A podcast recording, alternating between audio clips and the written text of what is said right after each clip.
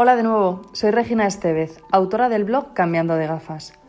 Hoy te traigo un podcast con algunas ideas para leer más en este 2020.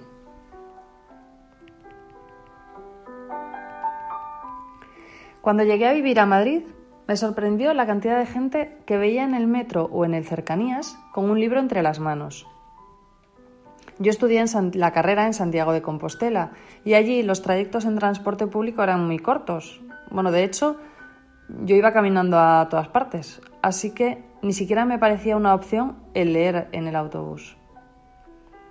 Una vez en Madrid, viendo la cantidad de tiempo que pasaba en el metro cada mañana y cada tarde, me uní a esa tribu de lectores y empecé a llevarme mi libro y a disfrutar del placer de la lectura sin ser muy consciente del lujo que eso suponía. Fueron pasando los años y yo cambié el metro por el coche. Y el tiempo libre se fue reduciendo con la llegada de mis hijos. Así que los últimos años mi dedicación a la lectura es significativamente menor que hace 10 años. Estas navidades llegó a mis manos un reto propuesto por José Martín Aguado que se llama 1 por 12 y consiste en leer por lo menos un libro por cada mes del año durante este 2020. Además, él alimentó el reto indicando algunas claves para elegir el libro de cada mes. En enero una biografía, en febrero un clásico de nuestra literatura, en mayo un libro publicado en la década en la que naciste tú, y así hasta 12 sugerencias. La verdad es que me encantó la idea. Si bien es cierto que desde el minuto cero yo tenía claro que no iba a seguir todas las sugerencias, sí algunas de ellas que me parecieron muy buenas, pero tengo bastantes libros identificados que he comprado en los últimos años o que me han recomendado que tengo ganas de leer y que no había encontrado el momento. Y este año me lo he propuesto. Este mes de enero estoy leyendo el primer libro de la trilogía del Baztán, El guardián invisible de Dolores Redondo. El pasado diciembre visité ese valle y me encantó. Me encantó el valle y me encantó la historia que hay en el libro, porque con muchísima gente que nos cruzábamos por la calle, eh, hablaban del libro, iban hablando de, em, partes del libro. Así que con esta trilogía ya tengo tres libros asegurados en la lista para este reto.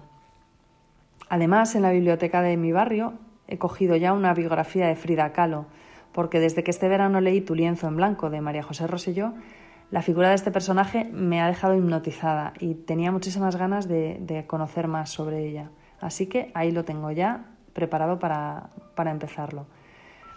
A día de hoy, 23 de enero, en el que estoy grabando este podcast, me quedan solo 40 páginas para terminar el primer libro y tengo el segundo libro ya en casa. Eh, de hecho, he empezado ya las primeras páginas. Así que yo creo que este año sí que consigo cumplir este reto es posible que te estés preguntando, si me conoces, cómo voy a conseguirlo. Eh, si me conoces, digo, sabes que he dejado hace unos meses la empresa en la que llevaba 16 años y he montado una empresa junto a tres socios, hace ya unos, hace casi, casi dos años, pero es una empresa que estamos lanzando. Y además tengo tres hijos pequeños, así que esto podrían ser impedimentos, pero no, no voy a dejar que las excusas puedan con ello y he recapitulado algunos de los trucos en los que yo me voy a apoyar para conseguir cumplir este reto y hoy he querido compartirlos contigo. El primero, y este sí es el más importante de todos, es tener claro si quieres o no quieres leer más. Y si quieres poner foco en ese objetivo o tienes otros a los que quieres dar más prioridad. Como en cualquier objetivo o propósito de año nuevo, cualquier sueño que te propongas, la probabilidad de alcanzarlo viene determinada por lo convencido de que estés de si quieres hacerlo. No vale decir es que tengo que hacerlo, o debería leer más, o es que es bueno para mí. Ninguna de estas razones te va a llevar a conseguirlo. El punto está en cómo de comprometido estoy con ello y qué gano con hacerlo. Es importante esto porque si no estás convencido de que lo quieres hacer, si no estás convencido de que vas a sacar esos ratos para leer y que vas a hacer todo lo posible por conseguirlo, entonces no lo vas a conseguir y la frustración es mayor. Así que lo primero, tener claro si quieres o no quieres ir a por este objetivo. de leer más este año. Si lo tienes claro, ahí van nuevas ideas. En segundo lugar, decidir qué tipo de libros quieres leer. ¿Lees para desconectar y disfrutar del placer de leer? ¿Quieres hacerlo para aprender algo en concreto? Yo te digo que decida, decidas el tipo de libros, las temáticas, los estilos, de modo que tus búsquedas deberán ir alineadas con esas temáticas y además, como es algo que tú lo decides, a la hora de leer estarás disfrutando más si encaja dentro de eso que a ti te gusta o, que, eso que buscas. No caigas, por favor, en leer cualquier cosa que llegue a tus manos. Es una pérdida de tiempo y además es un riesgo de que alargues el tiempo que le dedicas porque ya no te apetece tanto leer eso que tienes y, y al final acabes eh, rompiendo el hábito de lectura que estamos intentando adquirir. Así que importante que tengas claro qué tipo de libros son los que quieres leer. Esto engancha con el siguiente punto. El tercer, eh, el tercer truco que te digo es que tengas un listado de libros preseleccionados. De modo que cuando termines un libro no tengas que pensar o empezar a decidir cuál es el siguiente o, o en esperar a que lo compres o a, que te lo dejen o a ir a buscarlo a la biblioteca. Desde mi experiencia es otro de esos hábitos que te lleva a, o sea, otro de los motivos que te lleva a perder el hábito de la lectura, porque si tú has encontrado momentos en los que leer, has cogido el hábito, por ejemplo, de leer cada noche antes de dormirte, si durante unos días no tienes libro para leer, es posible que empieces a adquirir otros hábitos, ¿vale? Así que importante tener ese listado y antes de terminar uno, tener ya a mano el siguiente. Otro punto que a mí me funciona o me funcionó en el pasado y que ahora también quiero retomar es leer varios libros a la vez. Es cierto que no todo el mundo le gusta esto, y, pero a mí sí me sirve por lo que te cuento. Porque, por ejemplo, eh, si uno de los libros, como es el de, el de la trilogía de Dolores Redondo que estoy leyendo ahora mismo, es de intriga y tiene momentos de cierta tensión, que, mm, con cierto suspense, que a mí me cuesta leer por la noche. Entonces, en esos casos, cuando estoy en un punto del libro donde veo que eh, bueno, puede haber este tipo de situaciones, cojo otro libro, porque es cierto que yo soy miedosa y por la noche me puedo despertar con pesadillas. Así que tengo otro libro, en este caso ha sido el de el de Frida Kahlo, que ya he empezado en esos días donde no quería leer por la noche algunos, eh, algunos, algunas partes del de la trilogía de, Dolores Redondo. Así que otra opción también es que mm, los libros que son de educación, por ejemplo, que últimamente leo sobre ellos, que no pasa nada porque lea pequeños trozos eh, aislados, pues eso lo tengo en la cocina o aprovecho para llevarlos a algún sitio si sé que voy a esperar poco tiempo para leer durante un ratito, ¿vale? esos libros que no pasa nada porque o un libro de poemas, por ejemplo, que puedes leer un ratito y no pasa nada si tardas dos semanas en, volver a leerlo, ¿vale? O libros eh, con algunas ideas em, que son ideas sueltas que de dos o tres páginas, o reflexiones, o cuentos pequeños. En quinto punto, y aquí ya sí que esto no es porque sea menos o más importante, ¿vale? Es identificar y crear momentos, sí, digo crear momentos en los que poder leer, ¿vale? Digo crear porque eh, cuando estamos con la idea de no tengo tiempo para leer, pues se trata de crear ese tiempo de alguna manera, es robarlo a otras cosas que ahora mismo no te aporten. Por ejemplo, eh, si tienes una cita médica, llévate el libro, porque sabemos que es bastante probable que tengamos que esperar hasta que nos atiendan. Si has quedado con alguien y vas a salir de casa y crees que llegas con tiempo, sal, no esperes haciendo otra cosa. Sal, llévate tu libro y mientras llega la otra persona, dedicas ese tiempo a leer. Pues si los tiempos de espera que tengas en cualquier momento del día, dedícalos a, leer por la noche, si, bueno, si tienes la costumbre de ver la televisión todos los días, yo hasta ahora tenía la costumbre estos últimos años de encender la televisión un ratito después de cenar o cuando ya los niños están dormidos y, y necesito relajarme, pues he sustituido algunos de los días eh, la televisión por el libro. Y en esta línea de ideas yo he empezado a usar de nuevo más el transporte público en lugar del coche. Ayer en concreto tenía una reunión en el centro de Madrid, decidí no llevar el coche y uno de los motivos ha sido el poder disfrutar de ese tiempo leyendo. Y aquí quería comentarte algo que me pasó, ¿no? Que me sorprendió muchísimo descubrir que casi nadie lee en el metro. Ahora mismo, no sé si es algo casualidad de ayer en concreto o, que realmente está pasando.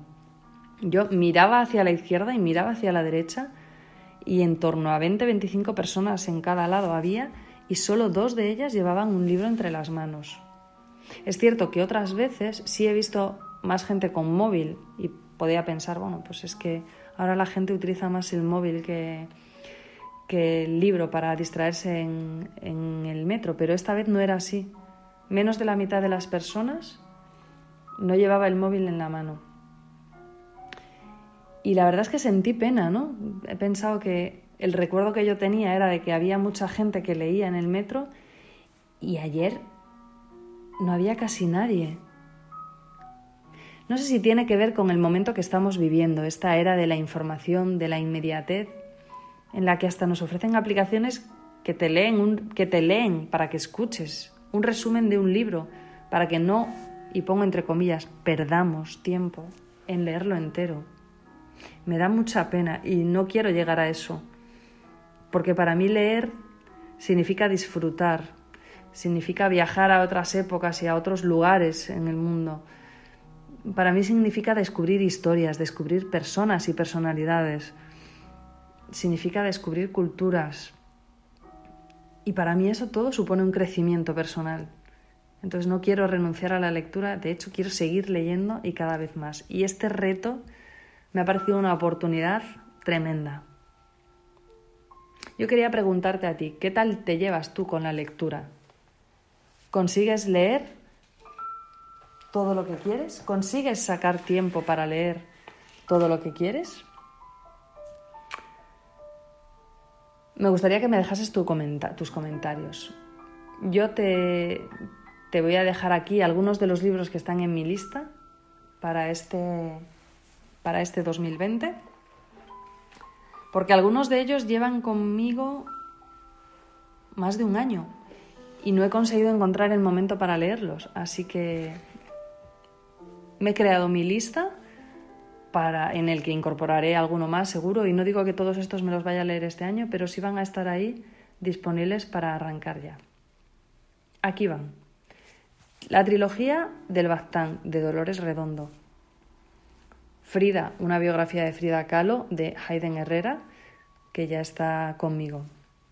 De Fernando Alberca, este año al menos quiero leer Hijo, tú vales mucho, que me lo han traído los Reyes Magos. Otro de educación es Educar sin gritos de Laura Monge, que compré hace un año por lo menos eh, en una cena divina que estuve con ella. De María Rada, que conocí hace un par de años también y, que tengo muchas ganas de leer, y tengo el libro pero no lo empecé y, se ha quedado ahí, se llama Weilo, extranjero también tengo muchas ganas de descubrir eh, sobre, sobre la cultura asiática. Tu obra dorada es el tercer libro de la trilogía de María José Roselló, de Tu lienzo en blanco. Ya me he leído los dos primeros y, tengo ganas de, arrancar con este tercero. Otro es El guerrero a la sombra del, cerezo, que va sobre la cultura japonesa y em, los samuráis, que también me apetece mucho. De Jane Nelson, Disciplina positiva, que empecé el año pasado, pero no he llegado ni a la mitad y quiero retomarlo. Otro que tengo desde hace muchos años, que está ahí también para ir leyendo poco a poco, pero no, no lo empecé, es Cómo hablar para que sus hijos le escuchen y cómo escuchar para que sus hijos le hablen, de Adel Faber y Elaine Maslish, que me lo he encontrado estos días pensando en este post, ni me acordaba que tenía ese libro. Y el último que traigo en esta lista es un libro que, que descubrí hace poquito que se llama Tu mejor medicina eres tú, del doctor Javier Dols, que tuve el placer de conocerlo en persona el pasado domingo y que que tiene 300 ideas para ser más feliz mejorando tu salud física y mental, que es un libro que va a ser muy fácil de ir leyendo poco a poco, que no pretendo leer solo en un mes, pero sí que, creo que puede darme muchas ideas de, pues, sobre cómo mejorar nuestra salud. Pues todo esto es lo que te quería contar hoy. Espero que te haya sido útil este podcast espero que me cuentes em, en comentarios si te ha dado ideas, si te ha ayudado, si te ha permitido reflexionar sobre qué nos pasa con la lectura últimamente. Y por supuesto, si me quieres recomendar algún libro, por favor, recomiéndamelo, que echaré un vistazo a ver si encaja en el tipo de lecturas que yo quiero hacer. Y si es así, estaré encantada de recibir todas esas propuestas. Y nada más, hasta aquí el podcast de hoy. Muchísimas gracias por haberlo escuchado y nada, recuerda que puedes seguirme y estar atento a todas mis publicaciones, sobre todo en Instagram, con la cuenta arroba mreginael o con la cuenta arroba cambiando de gafas. Un abrazo muy fuerte y hasta la próxima.